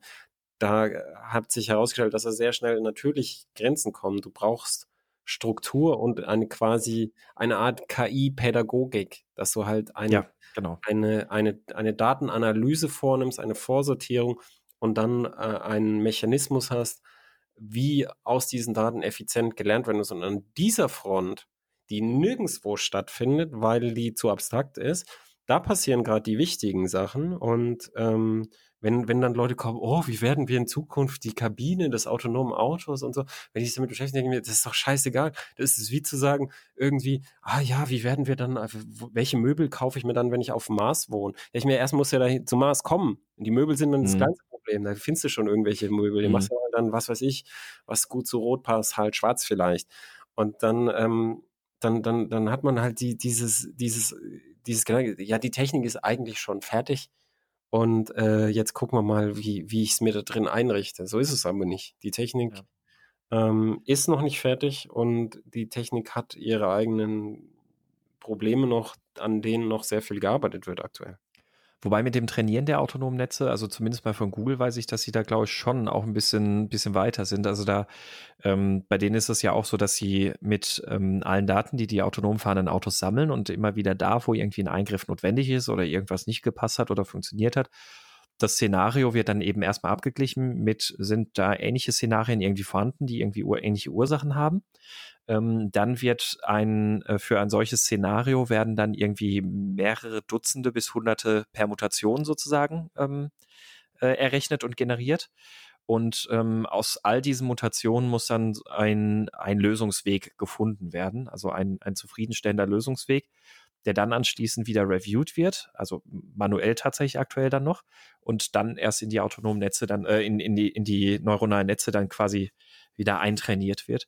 Genau, Google ähm, ist eine von den Firmen, die die neuronalen Netze mit, mit auch in diese Mikropfadfindung, weil das ist, das, was ja. du beschreibst, gehört zur Mikropfadfindung.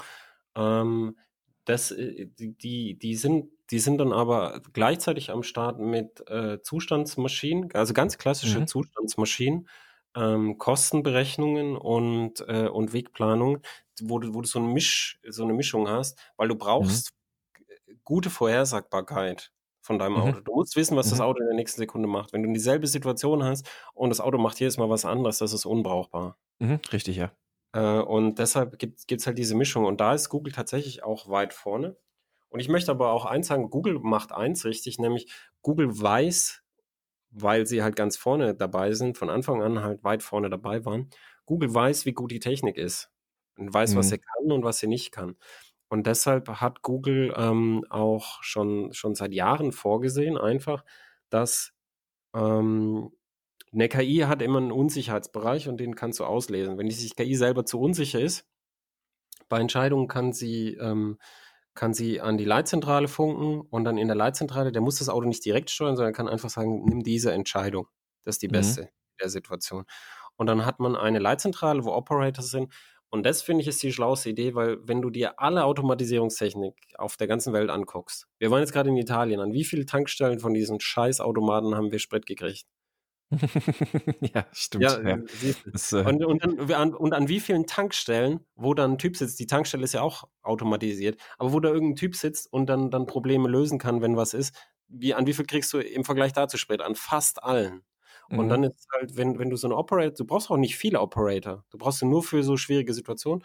Und dann, dann, dann, dann hilft halt der Mensch dem Auto. Und ich glaube, das ist äh, für die Technik, die wir jetzt gerade haben, ist das der, der richtige Weg.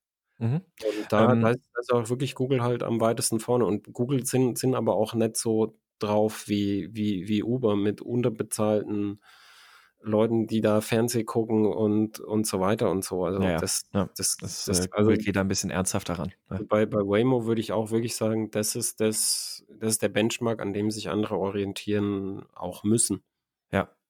Ähm, was glaube ich auch noch so ein, so ein Thema ist, was ganz gerne irgendwie so ein, so ein Argument, was irgendwie zu falschen Vorstellungen zum autonomen Fahren führt, ist, dass dann gerne gesagt wird, ja, ja, aber in der Luftfahrt, Autopilot funktioniert doch ja auch schon seit, seit Jahrzehnten, warum soll das auf der Straße nicht funktionieren? Und da wird halt gerne vergessen, dass einmal der Luftraum weit weniger komplex ist als das, der Straßenverkehr. Und, und davon abgesehen ist ein Autopilot, äh, fliegt im Grunde genommen ein vorgegebenes Muster ab und trifft einfache Steuereingaben, um diese Muster abzufliegen. Das ist im Grunde genommen vergleichbar mit einem Spurhalteassistent. Ja.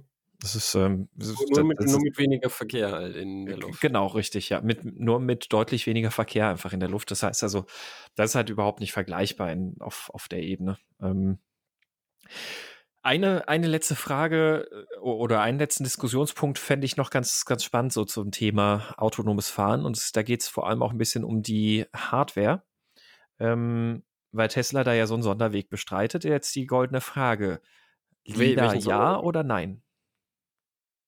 Welchen Sonderweg hat Tesla? Entschuldigung, äh, ich kenne mit. Äh, Tesla verzichtet auf LIDAR. Bewusst.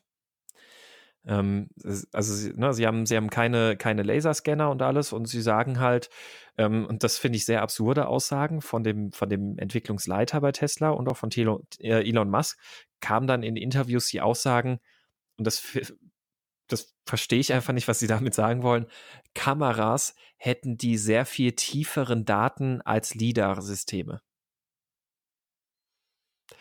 Jetzt ja, frage ich mich, wie aus einer, einem 2D-Bild und im Zweifelsfall einem Minimal-3D-Bild durch einen leichten Versatz von 20 Zentimeter mit zwei Kameras tiefere Daten errechnet werden sollen als mit einem LIDAR.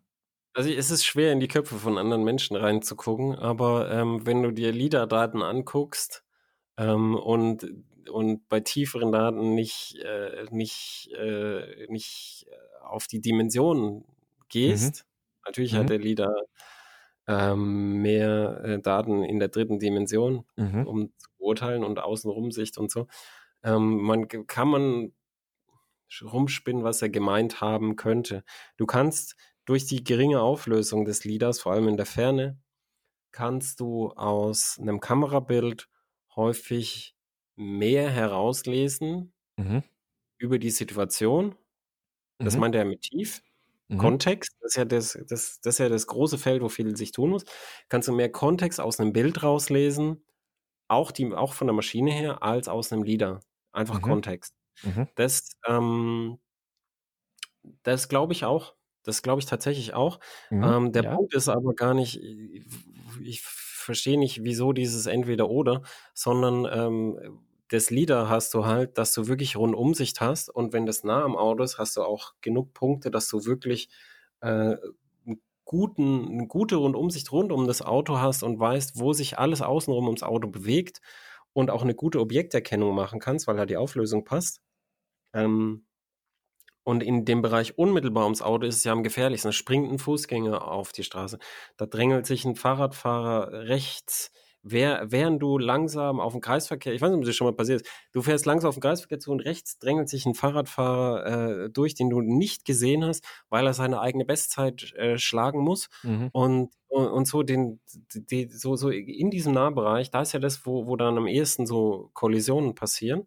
Und da ist so die Rundumsicht von einem Leader extrem hilfreich. Und niemand hat nur Leader, sondern du hast einen Leader, dann hast du Radar Kameras, für Fernsehen. Genau. Und, und du hast ja. immer Kameras und du hast häufig noch äh, für so für die einfachen Sachen dann auch noch Ultraschall, weil Ultraschall ist halt billig.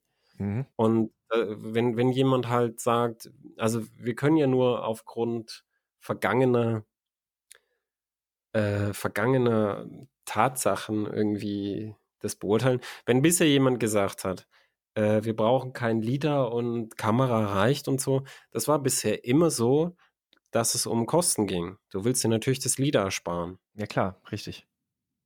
Es gibt jetzt, es gibt jetzt halt die günstigen LIDAR-Systeme, die dann nicht mehr so gut sind. Dann gibt es die, die teuren LIDAR-Systeme, die mit anderen Dioden arbeiten, dass du halt eine äh, höhere Fernsicht hinkriegst, zum Beispiel von Lumina. Und dann gibt es von Velodyne, das ist, glaube ich, der Marktführer immer noch, mhm, ähm, ja. jetzt auch ein System, wo, wo die, die Punktdichte sich unterscheidet. Also wo nach vorne, in der Mitte, wie beim Menschen auch, sind halt dann, ist die Punktdichte höher und geht von da aus, wird dann halt dünner. Damit du halt im vorderen Bereich äh, eine weitere Auflösung hast, vor allem für die Fernsicht. Dass halt auch in der Fernsicht noch Objekte erkennst. Und äh, das, das sind lauter so Entwicklungen, aber ich ich sehe, also wenn du, wenn du dir Fahrzeuge anguckst, die wirklich autonom fahren, jetzt nach heutigen Maschinen, die, die eiern halt da so langsam rum und fahren immer dieselbe Linie und wenn jemand, wenn irgendwas passiert, dann halten sie einfach an und bremsen. So, also auf, auf dem wirklich niedrigen Niveau voll autonom fahren, dann, dann haben die immer Leader, einfach wegen der Rundumsicht. Und wenn, wenn die, die dann aber komplexer sind als diese komischen Shuttles, die Schrittgeschwindigkeit fahren, haben die immer auch Radar, dass mhm. du weit gucken kannst und, und vor allem auch bei schlechtem Wetter gucken kannst. Und immer auch Kamera und immer auch, selbst heute schon bei Autos, wo ist denn die Stereokamera? Natürlich im gewischten Bereich, immer auch ähm, ein System, das die Sensoren frei hält, dass du bei Regen auch was siehst. Das ist ja wie der Mensch auch. Der Mensch blinzelt auch, damit die Augen frei bleiben, damit wir was sehen können. Und da weiß ich nicht. Ich, ich, ich würde seine Aussage so interpretieren, dass man halt aus ähm, Bild Kontext besser lesen kann. Aber ich, ich sehe Aber Tesla. nicht exklusiv halten. Ja. Nee, nicht exklusiv. Und vor allem nicht, wenn du wirklich, bei Tesla ist ja immer so, wir, wir wollen die Besten sein, die anderen sind so weit hinter uns. Dann denkst du ja immer, ja, das ist halt auch typisches Silicon Valley. Wollen die Besten sein, die Ersten, wir wollen die Welt verändern. Und, äh, und es ist, andere Menschen sind mir egal. Ähm, Mhm. Es, geht, es geht ja nicht darum, die Besten, die Ersten zu sein. Es geht darum, dass man eine sichere Technik baut. Und die sichere Technik, die größte Schwäche des Menschen ist der, der tote Winkel. Die meisten Unfälle mit Lkw passieren im toten Winkel. Da hatten wir jetzt diese, diese großen Aktionen von Fahrradfahrern, weil, weil wieder so viele Fahrradfahrer letztes Jahr zerquetscht worden sind im Lkw, weil er die einfach überhaupt nicht gesehen hat. Warst du schon mal im LKW drin gesessen? Ja, so nee, leider nicht, nee. Du, du kannst in den LKW reinsetzen, in den Spiegel gucken und jemand kann dir einen 7er BMW in den toten Winkel parken und du siehst ihn nicht. So mhm. groß ist er. So, also das ist einfach, äh, wo jetzt die EU auch sagt, diese, dieser Totwinkelscanner, der jetzt bei Daimler Trucks äh, in Serie gegangen ist, der, der muss einfach für alle LKW kommen, um einfach dieses Problem zu reduzieren. Und da in dem Bereich, Rundumsicht, da können die Autos ganz, ganz viel reißen, wo der Mensch ja gar keinen Sensor-Input hat oder sehr wenig Sensor-Input hat. Und das zu vernachlässigen und zu sagen, ah ja, wir haben ja nach vorne die Kamera, ist halt, kann man machen, ist aber halt nicht so schlau.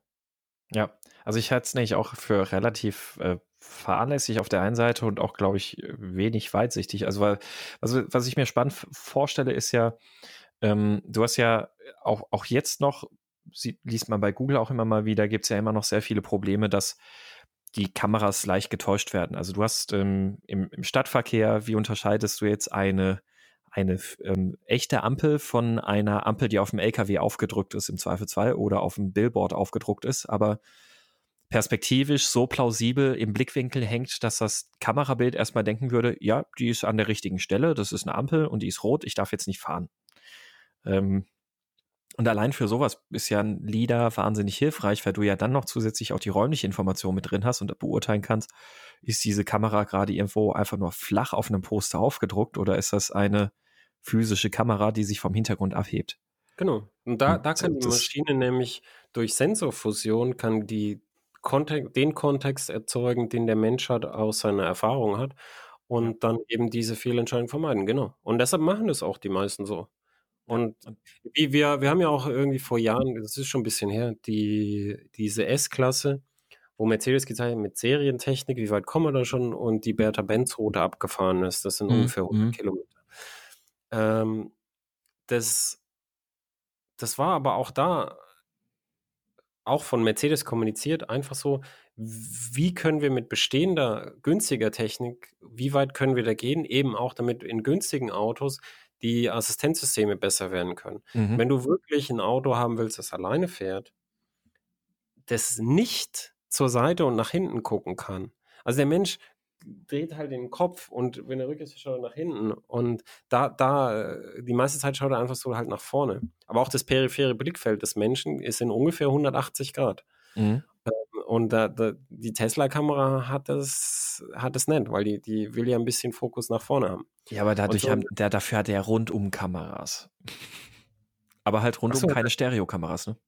Achso, hat er rundum Kameras. Also ich, mhm. ich glaube, ich, ich, ich, ich glaube, ähm, du musst, ähm, ich glaube, du musst ähm, ich glaube nicht, dass, dass jetzt eine Technik wirklich wichtig ist, aber ich glaube, je mehr Kontext man erzeugen kann durch Sensorfusion, dass das ganz gut ist. Und wenn du Kameras rundum hast, dann, dann, dann hast du halt, wenn du Tesla kennst, werden diese Kameras gewischt sein? Also würde ein Reinigungssystem da sein? Ich glaube nicht. Nee. Also das ich heißt, weiß es von, von dem Model 3, was, da ist nichts dran, nee. Da ist halt vorne die Kamera, die nach vorne guckt, ist halt im Wischerbereich, wie bei allen. Und die anderen Kameras, die werden halt dreckig. Mhm. Also und mit ein bisschen Regen sagt tatsächlich auch der, der Totwinkelassistent zum Beispiel, ah, ich sehe nichts mehr. Genau. Und dann, wenn du ein Radar hast im Totwinkel, dann siehst du halt weiterhin was. Und ja. diese ganzen Sachen, wenn du, natürlich kannst du ein Auto bauen, das rundum sehen kann, mit Kameras. Das macht der Mensch ja auch so. Aber dann musst du halt gucken, bei Nacht, bei Schnee, äh, bei, bei, äh, bei Nacht, wenn dich jemand mit Fernlicht blendet, dass du wirklich gute Ergebnisse kriegst. Und dann muss man halt gucken, ob das eine schlaue Entscheidung ist. Und äh, jetzt einfach un, ungewischte, ungesäuberte Kameras, wo dann Dreckbatzen und das ganze System kann nicht mehr arbeiten. Rein physikalisch kann das nicht mehr arbeiten, weil die, die, die Daten, die angeliefert werden, ähm, nicht mehr ausreichen. Das, ähm, das ist, das kann dann die Lösung sein. Du musst mhm. das, wenn, wenn du das baust, musst du das halt, äh, musst du das halt so bauen, dass du dann halt Reinigungssysteme hast. Habe ich übrigens auch äh, ein paar Hersteller gesehen, die, die jetzt anfangen mit so Reinigungs, automatische Reinigungssysteme für, äh, für Kfz-Kameras ah, und ja. so. Ja, also ich, ich, bin da, ich bin da gar nicht auf, auf der Hand festgelegt, um auf deine Frage zurückzukommen. Mhm. Ich glaube, die Hersteller sind auch nicht auf eine Technik festgelegt. Aber ich glaube, dass die meisten Hersteller schon gesehen haben, es ist gut, wenn wir äh, verschiedene Systeme haben, die unterschiedliche Schwächen und Stärken abdecken, weil dann, dann, dann können wir in der Sensorfusion ein, ein, ein Datenbild haben, das besser ist als das des Menschen. Mhm, und ja. das muss halt erstmal so sein, weil die Fehleranfälligkeit und Robustheit des Systems ist halt schlechter. Das heißt, dass das Auto erst gar keinen Fehler macht, ist extrem wichtig und da sind natürlich dann gute Rohdaten wichtig. Mhm. Denke ich auch, ja. Dann, dann vielleicht abschließend noch, ähm, jetzt, jetzt müssen wir einfach mal eine, eine äh, Wette oder eine Zahl in den Raum werfen. Wann glaubst du, wird das erste Mal ein Auto vollautonom in der Lage sein zu fahren? Also nicht Level 4, sprich in, in abgesperrten oder in, in ähm, eingegrenzten äh, Use Cases, wie zum Beispiel Autobahn, sondern echtes Level 5. Echtes Level 5. Mhm. Im Mischverkehr. Mhm. Ohne Operator-Hilfe. Ja. Also mit, mit einem Fahrer, der drin sitzt, wo es dann, ja, wobei das ist ja auch noch die, äh, die, die Frage, ähm, wie es versicherungsrechtlich ja, geregelt wird, aber es ist. Das, das, nicht, nicht, ich frage nicht wegen Versicherungsrecht, ich hm. frage wegen Waymo. Weil bei Waymo funktioniert es schon recht gut und die, die fragen halt im Zweifelsfall halt in der Zentrale nach. Mhm. Das funktioniert schon recht gut. Das ist, die sind ja in, in ihrer Testphase da. Mhm. Das so. Deshalb frage ich. Also ich habe ich hab schon, schon vor Jahren gesagt, ich glaube, dass, ähm, dass ich das noch erleben werden könnte dass, dass wir solche Autos sehen. Mhm. Ähm, aber dass, äh, dass die ganzen Prognosen, die, die damals schon gemacht wurden, das mit 2017, teilweise 2015, haben die damals schon gesagt, fahren wir autonom und so, dass dieses halt alles völliger Hirnriss ist. Du, ähm, jetzt auch wieder mit 2020, ich, ich frage mich auch, was, was, diese, was diese Prognosen immer sollen. Wenn jemand wirklich ein Serienprodukt, ein serienreifes Produkt hätte, dann würde er jetzt langsam Richtung Serienproduktion gehen. Mhm. Das sehe ich nicht mal bei Waymo und die sind schon weiter, meiner Meinung nach, weiter als die anderen. Also das fährt schon ja. ganz gut. Und überhaupt die, die Auslegung des Gesamtsystems ist halt so, dass du denkst, ja, das ist robust ausgelegt. Und so musst du musst es halt robust auslegen. Ich könnte dir aber keine konkrete Zahl nennen, weil es einfach völlig, für mich völlig unklar ist, wie es für alle völlig unklar ist, wie die weitere KI-Entwicklung abläuft. Also jetzt haben wir halt so ein, so ein KI-Frühling gehabt, aber wir hatten auch Jahrzehnte davor des, äh, des KI-Winters. Und das war auch schon mehrfach so. Also in den 80ern jetzt haben wir so einen kurzen KI-Frühling wieder gegeben und dann in den 50ern, als es aufgekommen ist, und dann in den 70ern. Also das ist, das verläuft halt wie die Eiszeiten. Also Eiszeiten und Trockenzeit, das, das schwingt halt so hin und her, mhm. je nachdem, ob jemand halt einen Durchbruch macht. Und ich glaube wirklich, die nächsten großen Durchbrüche sind, ähm, sind, sind wirklich in, in, in so einer Art KI-Pädagogik. Das heißt, wie trainiere ich Daten äh, an ein System, dass ich wirklich die Lehre aus diesen Daten äh, schnell in das System kriege. Mhm. Da, ähm, da haben sich äh, viele Leute viele schlaue Gedanken gemacht und da wird sich einiges tun. Und ähm, ein konkretes Jahr wüsste ich jetzt nicht, wie ich es dir nennen soll, weil das von diesen Sachen abhängt. Ich kann dir jetzt natürlich sagen 2050, aber ich könnte genauso gut irgendeine andere Zahl sagen. Ich kann auch sagen Pi durch 2 oder so, weil die, die Zahl ist völlig ohne Belang. Du musst was jetzt eine Zahl nennen. Äh, du musst jetzt eine Zahl raten äh, für was, was du für halbwegs realistisch hältst. Ich äh, verdonnere dich jetzt dazu. Hm? Halbwegs realistisch halte ich tatsächlich, ähm, dass wir, dass wir so einen so so 'n Serienbetrieb zum Beispiel 2050 sehen. Aha, okay. Ich hätte so auf Ende 2030, also so 35 bis 40 getippt. Ich bin etwas optimistischer tatsächlich sogar, äh, aber ja. Ja, beide, beide, beide Sachen sind, sind, sind finde ich. Äh, Weit weg von 2020. nee, sind, sind mehr oder weniger gleich realistisch. Ich hätte auch deine Zahl sagen können. Ich habe 2050 genommen, weil ich gerade ein, ein, Buch über Bevölkerungswachstum lese und die gelesen habe. Okay. Ähm, es, ist, es ist völlig egal die, die Zahlen, weil die, wie, wie gesagt, das hängt davon ab, wann jemand halt die, die schlaue Idee einfällt, mhm. dass, dass die, die nächsten Hürden da gelöst werden. Ja. Zum Beispiel, wie, wie gesagt, in, in, der, in der Mikronavigation und so, ja. die, ähm, die, die robust zu gestalten, dass man einfach halt einen Fehler den, wie gesagt, man, man versucht natürlich ein System zu bauen, das keine Fehler macht. Wenn du ein System hast, das keine Fehler macht und dann läuft Googles ganz berühmte äh, Frau im elektrischen Rollstuhl ähm, äh, über die Straße mhm. und hinter ihr eine und fährt den Schule hinterher, dann ähm, dann wirst du trotzdem äh, Verwirrung haben, weil das ist nicht ein Fehler vom System, sondern die Oma hätte halt äh, kurz warten sollen. Aber hat sie halt keinen Bock. Sie ist alt und ihre Lebenszeit ist kostbar. Sie muss jetzt über die genau, Straße. Ja. Und deshalb muss, muss halt diese Robustheit, muss halt als nächstes passieren. Und da ist, ist deine äh, Schätzung ähm, genauso gut wie meine, würde ich sagen. Mhm. Ähm, man muss einfach abwarten. Ja. Ich denke, das, das, der Punkt ist wie beim Elektroauto damals. Oh, wann fahren wir alle Elektroautos? Warte doch ab. Warte doch ab, bis die äh, brauchbaren Autos für dich kommen und dann fährst du oder fährst du nicht. Genau, genau. genauso. Dann, halt dann werden wir alle autonom fahren. Ja, warte ab. Es gibt kein einziges autonomes Auto zu kaufen. Jetzt warte doch ab. Mhm dieses Rumfantasieren nervt mich auch ein bisschen, weil, weil dann hast du immer so ja, Umfragen, sagen die Deutschen äh, finden das ganz gut und jetzt finden es wieder nicht ganz gut. Es ist doch scheißegal, wie die das finden, was völlig ist abstrakt halt eh nicht ist und nicht mhm. existiert. Wie, wie, findet der Deutsche den Weihnachtsmann? Es interessiert mich nicht. Es soll, jetzt weißt du so, jetzt warten wir es ab. Es wird viel geforscht und es ist ein, äh, ein, ein großer Umbruch dann in der Mobilität der, äh, der uns hoffentlich auch weiterbringt in Sachen Verkehrstote und ähm, auch Treibstoff- und Energiekosten des Verkehrs. Und das müssen wir einfach in Ruhe abwarten. Mhm. Das heutige Niveau ist nicht das, das äh, im Boulevard und in, in auch den Fachzeitschriften für Autos und so präsentiert wird. Mhm, richtig. Gut. Dann würde ich sagen, machen wir damit den Sack zu. Genau.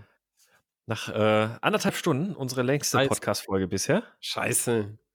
Oder? Ja, also ich, ich, glaube schon, halt, warte. Lang geredet haben, aber ist egal. Ja, ähm, ja 1,23 war bisher die längste, aber ja. Ich entschuldige mich.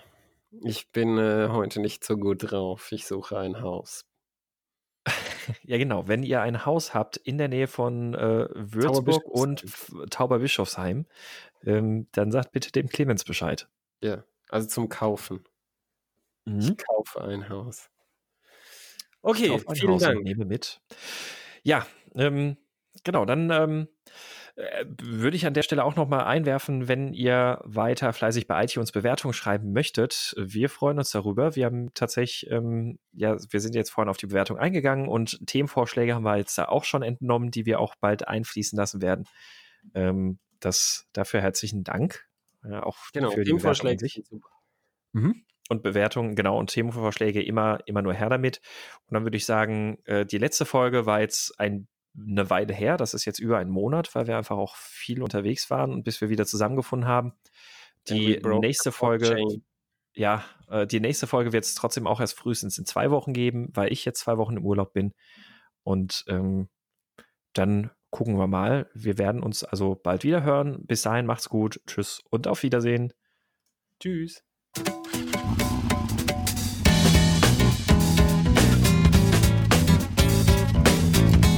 Mhm.